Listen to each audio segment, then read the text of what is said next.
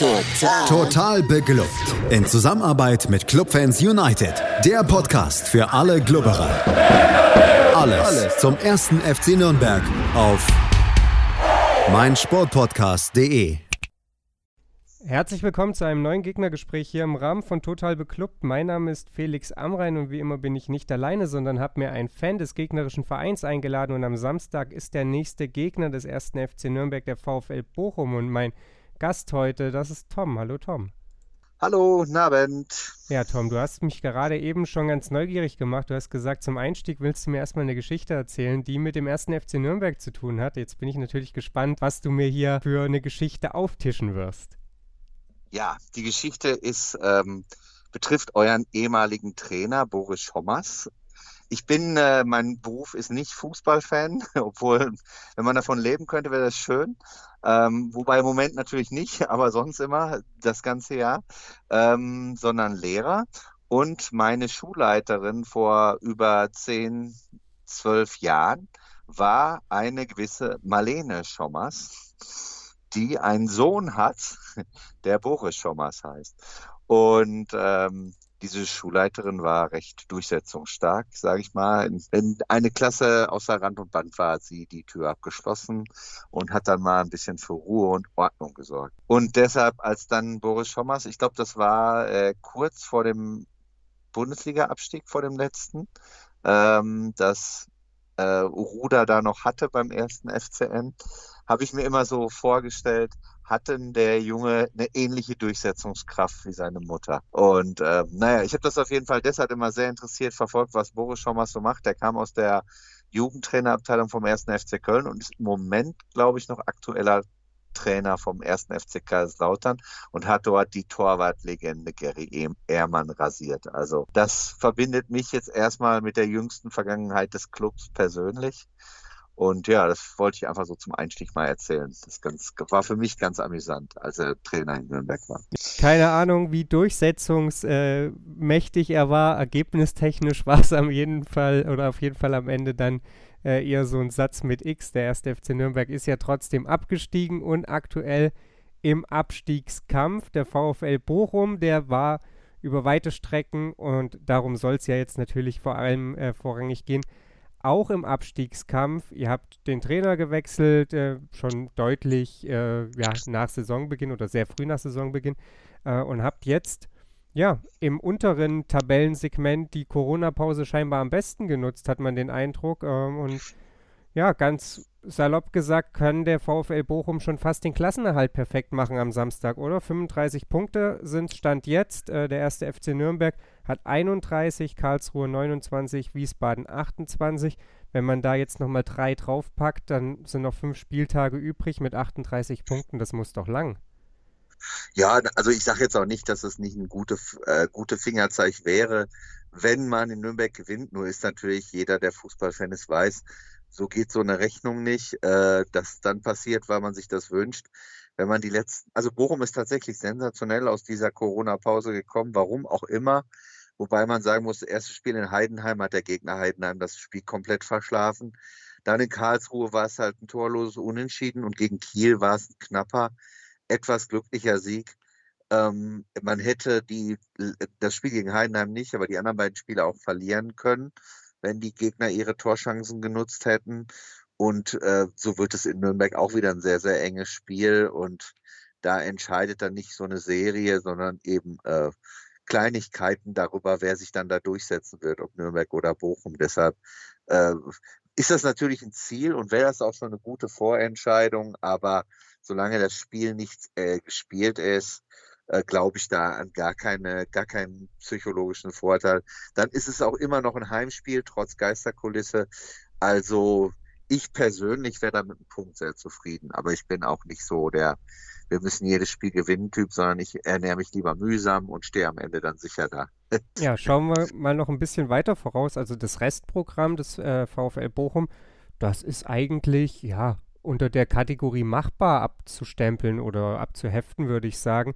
Nach Nürnberg kommt St. Pauli, dann Osnabrück, dann Aue, dann Fürth, dann Hannover. Gerade die letzten drei, den würde man ja jetzt auch eigentlich schon fast das Zeugnis Klassenerhalt ausstellen wollen. Da geht nach oben nicht mehr wirklich was. Aue jetzt aktuell der Bestplatzierte dieser 338 Punkte. Das ist ja zu wenig für den Aufstiegskampf, äh, aber vor allem eben genug gegen den Abstieg äh, bei neun Punkten Vorsprung auf den Relegationsplatz und noch sechs Spielen. Äh, da kann mir auch keiner in Aue erzählen, dass da noch irgendwas anbrennt. Also hinten raus aus so Gegner, wo es dann irgendwie ein bisschen austrudelt, da ist doch jetzt irgendwie in Bochum wahrscheinlich schon unabhängig jetzt von diesem FCN-Spiel mittlerweile eine gewisse Gelassenheit eingekehrt, dass man da den Kahn größtenteils aus dem Dreck gezogen hat und nächstes Jahr auch wieder zweite Liga spielt, oder? Also, also rational so äh, alles, was du gesagt hast, kann man so nachvollziehen. Das hört sich auch, hört sich auch so nochmal besser an. Man muss sehen, wie die Saison war. Ich hatte schon in der Vorbereitung ein ganz schlechtes Gefühl. Bochum hatte eine der schwächsten Zweitligamannschaften. Wir sind ja jetzt zehn Jahre am Stück in der zweiten Liga der letzten äh, Jahre gefühlt. Erstmal, wir haben in Regensburg zum ersten Start verloren und zu Beginn des Jahres hat man dann die wichtigen Spiele gegen Nürnberg, Stuttgart und HSV. Die haben wir auch alle drei verloren. Und äh, da waren wir dann auch mal wieder so auf dem Relegationsplatz. Wir waren nie ganz unten, das waren immer Wien oder Dresden, das ist richtig. Ähm, aber da war man eigentlich konstant schlecht und hatte als einzige Konstanz die Unkonstanz und hat jetzt mal eine kleine Serie von sechs Spielen, wo man, also Corona mit eingeschlossen, da konnte man natürlich nicht verlieren in den zwei Monaten, aber davor drei Spiele und jetzt drei Spiele nicht verloren. Insofern hat man da jetzt mit dem zehnten Platz auch die beste Platzierung, die man die ganze Saison hatte. Und es sieht jetzt Stand heute auch ganz gut aus. Da gebe ich dir recht. Ne? Unabhängig von dem Nürnberg-Spiel. Das ist jetzt äh, einfach für beide Beteiligten ein wichtiges Spiel. Äh, für Nürnberg auch. Also ich finde das schwieriger, als wenn man jetzt beim VfB Stuttgart spielen würde in der aktuellen Situation, weil die äh, eine andere Art von Druck haben. Da könnte man vielleicht jetzt eher überraschen. Äh, und Nürnberg wird jetzt viel Gutes gehört haben. Ich finde es psychologisch eher gefährlich, die Situation. Nicht fußballerisch, da ist nur normal, das stimmt. Das ist halt, werden wahrscheinlich zwei Mannschaften sein, die auf Augenhöhe sind. Wobei ich im Hinspiel im Ruhrstadion schon fand, dass Nürnberg fußballerisch ein bisschen stärker war in dem Spiel. Ähm, ich weiß gar nicht wie ist das ausgegangen? 3-1 äh, für Bochum. Ja, aber da war Nürnberg äh, nicht wirklich äh, die äh, schwächere Mannschaft. Also das, das sind halt alles Spiele, die im Grunde genommen sehr knapp ausgehen, wo man nicht von vorne, das betrifft fast die ganze Liga, das betrifft aber auch Mannschaften wie Darmstadt und Aue, also eigentlich fast alle, bis auf Bielefeld und nach unten vielleicht Dresden, so zwei, drei Mannschaften oben und unten, sind alle Mannschaften in der Lage, an einem Wochenende die andere zu schlagen und man ist es auch sehr schwer zu tippen, insgesamt diese Liga. Deshalb, ähm, ja, also ich wäre mit dem Punkt zufrieden und äh, wenn äh, es mehr werden sollte, freue ich mich natürlich, aber ich würde als Bochum mal erstmal auf Punkt setzen und nicht zu verlieren in Nürnberg in der jetzigen Situation. So, oh, so meine Meinung. Ja, der erste FC Nürnberg, der ist überhaupt nicht gut aus der Corona-Pause rausgekommen, würde ohne gegnerische Hilfe in Form von Eigentoren jetzt mit null Punkten aus drei Spielen dastehen. So sind es immerhin zwei. In Nürnberg, ja, im Hinspiel, Nürnberg übrigens Achter damals, glaube ich, in der Tabelle. Ihr auf dem Relegationsplatz, jetzt sind die Vorzeichen ein Stück weit umgekehrt. Du hast schon gesagt, Bochum Platz 10, Nürnberg Platz 15 aktuell. Nürnberg, wie gesagt, mit großen Problemen, insbesondere konteranfällig, wir lassen nicht viele Chancen zu, die sind dafür dann aber umso hochkarätiger und gefühlt immer drin. Ich habe, als ich mich auf den Podcast vorbereitet habe, gesehen, dass gerade vor dem Holstein-Kiel-Spiel in der Offensive beim VfL Bochum personell so ein bisschen der Schuh gedrückt hat, dass da der ein oder andere Spieler verletzt ausgefallen ist. Am Ende war das ja nicht so dramatisch, ergebnistechnisch zumindest. Wie ist es da aktuell in Bochum? Äh, wie ist es unter anderem um den Ex-Klubberer Danny Blum bestellt? Ja, der ist, äh, wie wahrscheinlich in Nürnberg es auch oft war, verletzt, äh, angeschlagen. Ob er spielen wird, ich denke eher nicht. Könnte sein, dass er schon wieder zum Kader gehört. Es stimmt tatsächlich, es fehlen ein paar Alternativen. Es fehlt nicht nur Blum, jetzt fehlt auch Zoller, der auch zumindest vorne für Gefahr sorgt und Assists gibt, vielleicht weniger selber trifft. Beim Blum ist es ähnlich. Ähm, und dann fehlt noch ein, ein, junger Spieler namens Bapo, der, der auch ganz interessante Alternative ist. Also Bochum hat quasi äh, kaum Leute auf der Bank, die torgefährlich sind, wenn die, die vorne spielen, nicht treffen. Ähm, Und wenn so ein Spiel doof läuft, braucht man ja auch jetzt gerade, wo man fünf Leute einwechseln kann, bräuchte man ja diese Einwechselspieler. Das macht sich nicht sofort bemerkbar, aber nach meiner Erfahrung macht sich das halt so nach zwei, drei Spielen. Wenn die Gegner sich natürlich auch jetzt angucken, was Bochum macht und darauf einstellen, macht sich das bemerkbar, weil man halt nicht variieren kann. Das ist schon mittelfristig ein Nachteil. Aber er hat sich in den letzten Spielen nicht so ausgewirkt. Das ist auch richtig, ja. Deshalb könnte man denken, dass es im Moment noch keine Rolle spielt. Wer weiß, ich weiß es nicht. Aber ich würde sagen, in zwei, drei Spielen wird man sehen und sagen, okay, wir brauchen die Leute wieder. Oder man hat bis dahin natürlich die Punkte gesammelt. Dann ist es nicht mehr ganz so wichtig, das stimmt. Ja, mal gucken. Ähm, jetzt ist ja, wie gesagt, dann erstmal am Samstag das Spiel. Dann ist ja nochmal Pause, zwei, zwei Wochen in Anführungsstrichen. Da ist nur ein Spiel dazwischen, bevor es dann nochmal in englische Woche geht. Also noch ein bisschen Zeit, um vielleicht äh, ja, die Wunden ein wenig zu lecken und äh, ja, die ein oder anderen Wehwehchen zu versorgen. Schatz, ich bin neu verliebt. Was? Da drüben. Das ist er. Aber das ist ein Auto. Ja, eben. Mit ihm habe ich alles richtig gemacht. Wunschauto einfach kaufen, verkaufen oder leasen. Bei Autoscout24. Alles richtig gemacht. Du hast vorhin schon mal was angesprochen. Der Saisonstart, der war in Bochum richtig, richtig schlecht und äh, deswegen schleppte man sich über weite Strecken der Saison ja auch irgendwie da unten so rum. Äh, Bochum war gefühlt die halbe Saison über auf dem Abstiegs- oder auf dem Relegationsplatz, weil auch das Auftaktprogramm es eben ein Stück weit schon in sich hatte. Der erste Sieg gelang erst am neunten Spieltag. Äh, mittlerweile sind es ja dann doch ein paar mehr geworden. Aber wenn man sich den, den Spielplan erstmal anguckt, Bielefeld, also den Tabellenführer, an Platz oder an, an, an Spieltag 2, danach den HSV, an Spieltag 5 den VfB Stuttgart. Also die vermeintliche Creme de la Creme der Liga, ähm, auch wenn der VfB gerade einiges dafür tut, damit sich das noch ändert. Die hat es halt direkt immer zum, zum Rundenauftakt gegeben. Dazu dann Spiele gegen eigentliche Kellerkinder wie Wiesbaden und Dresden, die vor lauter Verunsicherung dann in der Hinrunde aber eben auch so ein bisschen daneben ging. Das führte dann dazu, dass man relativ früh die Reißleine gezogen hat. Robin Dutt wurde schon nach dem vierten Spieltag beurlaubt. Äh, Thomas Reis hat vor dem sechsten Spieltag, also vor dem Dynamo-Spiel, übernommen. Jetzt ist ja mittlerweile doch eine ganze Menge Zeit ins Land gegangen. Wie beurteilst du die Arbeit unter eurem jetzigen Trainer? Ja, also ähm, das ist tatsächlich so, dass sich ein personeller Umbruch Spieler vor der Saison vollzogen hat und Dutt offensichtlich in diesem Jahr ähm, relativ früh auch ein bisschen die Lust daran verloren hat. Er hat sich auch ein bisschen komisch verabschiedet, als er dann relativ früh beurlaubt worden ist. Ähm, was da jetzt immer intern läuft, weiß ich auch nicht. Irgendwie hat das nicht mehr gepasst. Ich glaube, er hatte einfach äh, äh, selber auch nicht mehr so einen wahnsinnigen, äh, wahnsinnige Lust in Bochum zu arbeiten. Und dadurch, das hat sich auch so ein bisschen auf die Mannschaft übertragen. Dann, dann ist das Startprogramm, wie es ist. Man muss die Mannschaft natürlich irgendwann mal spielen. Und wenn man das gleich zum Anfang tut und dann eben keine Erfolgserlebnisse hat, dann laufen auch die anderen Spiele nicht so. Das ist natürlich schon, kann schon zum Nachteil werden. Aber die Vorbereitung hat ähnliche Ergebnisse gezeigt. Ich glaube einfach, da war am Anfang des Jahres, also vor im Sommer, im August, ziemlich der Wurm drin. Diese neue Mannschaft hat sich nicht gefunden und der Trainer, der wollte das auch nicht mehr so richtig. Ähm, da war vielleicht auch die innere Energie bei dem Trainer raus und deshalb hat das nicht gepasst.